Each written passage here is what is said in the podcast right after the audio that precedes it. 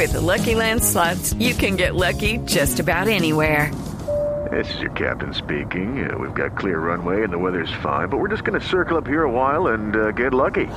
No, no, nothing like that. It's just these cash prizes add up quick. So I suggest you sit back, keep your tray table upright, and start getting lucky.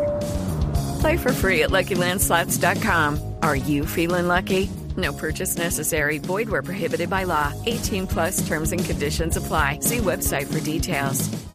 En otro campo de la información, el expresidente y senador Álvaro Uribe rindió ampliación de declaración juramentada ante la Fiscalía General en el marco de la investigación preliminar por el supuesto presunto ingreso de dineros del narcotráfico a la campaña presidencial de Juan Manuel Santos. Alejandro Tibaduiza. Por sexta ocasión este año, el expresidente y senador Álvaro Uribe Vélez acudió a la Fiscalía, esta vez para entregar lo que llamó líneas investigativas sobre la presunta financiación del narcotráfico a la campaña en 2010 del presidente Juan Manuel Santos. Esto fue lo que dijo a la salida de la diligencia judicial. Estas líneas de información constituyen material ampliamente suficiente para que se adelante la investigación sobre los 12 millones de dólares que el narcotráfico habría entregado a asesores políticos del presidente de la República por gestiones adelantadas ante el gobierno. Al ser interrogado por los acercamientos que tuvo con las FARC por intermedio del prófugo excomisionado Luis Carlos Restrepo y el empresario Henry Acosta Patiño durante su gobierno, Uribe aludió alguna respuesta concreta y se remitió simplemente a la comunicación que entregó el ex alto comisionado Luis Carlos Restrepo desde la clandestinidad el pasado fin de semana. Alejandro Tibaduiza, Blue Radio.